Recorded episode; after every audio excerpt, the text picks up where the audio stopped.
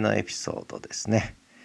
この番組は私が人生60年の間に見た映画思い出の映画について一つずつ紹介していく番組です。今日はケビン・コスナーですね。ケビン・コスナーが主役を務めたメッセージ・イン・ア・ボトル。まあご存知の方も多いかと思うんですがで私ある時期ケビン・コスナーハマりまして、えー、ケビン・コスナーが出てる作品をとにかく見まくったという時期があったんですねでそんな中で出会ったのがこの「メッセージ・イン・ア・ボトル」でした、えー、まあケビン・コスナーがちょっと心を閉ざした妻を亡くした男を演じるわけですね。でそのケビン・コスナーは亡くした妻に宛ててボトルにメッセージを入れて妻宛ての手紙を海に流すわけですね。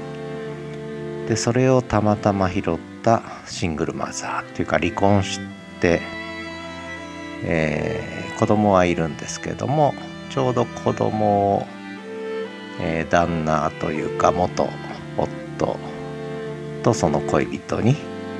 子供を預けた後にちょっと旅に出てそこで拾った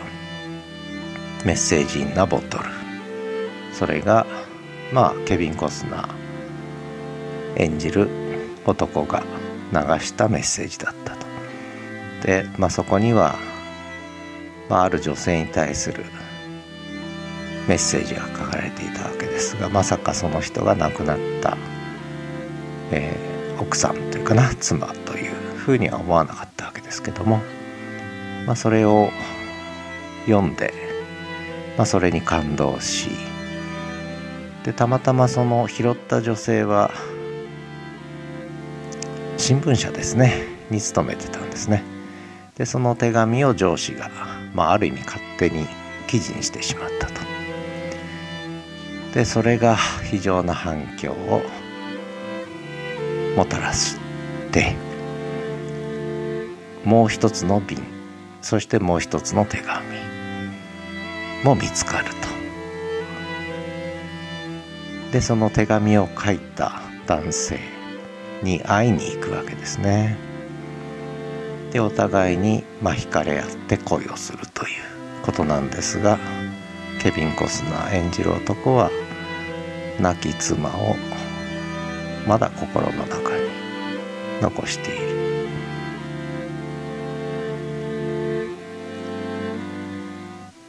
まあそういう中で結局新聞のコラムのこととかそれをまあ勝手に記事にしたこととか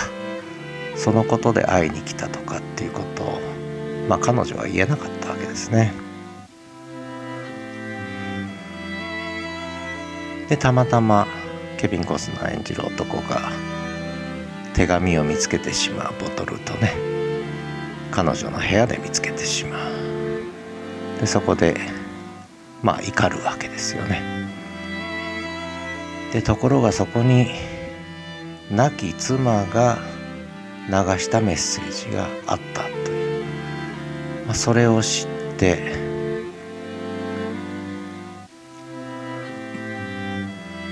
そこに書かれたことを読んで、まあ、その男はいろいろなことを、まあ、考える整理するわけですよね。である決意をした、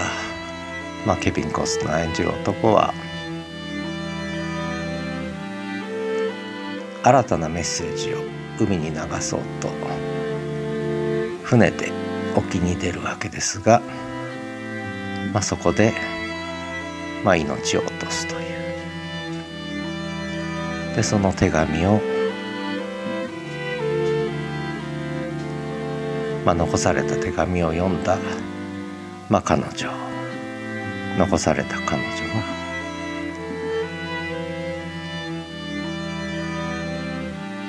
まあ非常に悲しい思いをするという。まあ全然ハッピーエンドではない。メッセージインアボトルなんですけども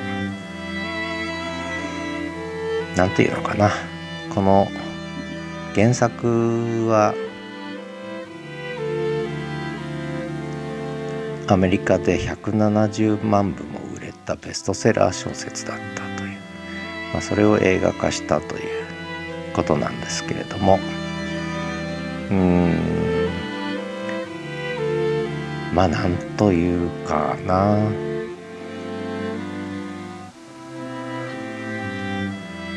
まあ昔に2度3度と見た映画なんですけども実は内容はほとんど忘れていてで見て最近たまたまテレビをつけたら沢田研二主演の「太陽の澄んだ男」をやっていたんですねでそれを見ていたらその映画が終わった後に何見ようかなともう一本思ったらちょうどその終わる時間にこの「メッセージインアボトル」が別の番組で始まったんですね。でこれもまあ何かの偶然だなと。ちょうどメッセージインアボトルのことを考えてた時だったので映画のことというよりもむしろメッセージインアボトルという言葉がずっとこう心にあった中ででたまたまある映画を見たらこの映画もくっついてきたと。いう、まあ、これも何かの運命かなと。ね。まさにメッセージやボトルを拾うようにメッセージやボトルの映画に出会ったということで、まあ、少しなんだろうな。かつてこの映画を見た時の気持ちをちょっとちょっとだけ思い出したですね。まあおそらくタイトルはね知ってる方が多いと思うんですけどまあ意外と見た人は少ないんじゃないでしょうかね。まあ映画としての評価はどこまでかっていうのはあるんですけどもまあ見ておいて悪くない映画ではないかなと思ってますので、えー、10本目の映画としてねちょっと紹介をしてみました。ケビン・コスナー主演ニコラス・スパークス原作の。でポール・ニューマンがケビン・コスナーのお父さん役で出てるんですよね。でポール・ニューマンの演技もとても良かったですね。あと女優のロビン・ライトさんの演技も良かったですね、まあ、ケビン・コスナーは他の作品に比べるとちょっと違った寡黙なかたくなな、まあ、心を閉ざした男を演じるということでね。少しこうケビン・コスナーの違った面が見られる映画なんじゃないかなと思っています。まあ悲しい物語ですね。結局メッセージは届いたけれども男はメッセージを流した男は、まあ、亡くなったということなんですけどね。結末としてはね。でこれに関連してちょっと私ノートに記事を書いたので、まあ、そのリンクも貼っておこうと思います亡き者たちからのメッセージあるいは不在の存在についてというタイトルでちょっとした文章まあ短い文章ですけどねを書かせていただきましたのでこれも合わせてリンクを貼っておきたいと思います。ということで1999年公開日本でも同じ年に公開された「メッセージ・イン・ア・ボトル」元のタイトルも「メッセージ・イン・ア・ボトル」もうそのままですね、えー、の日本語タイトルで公開された映画。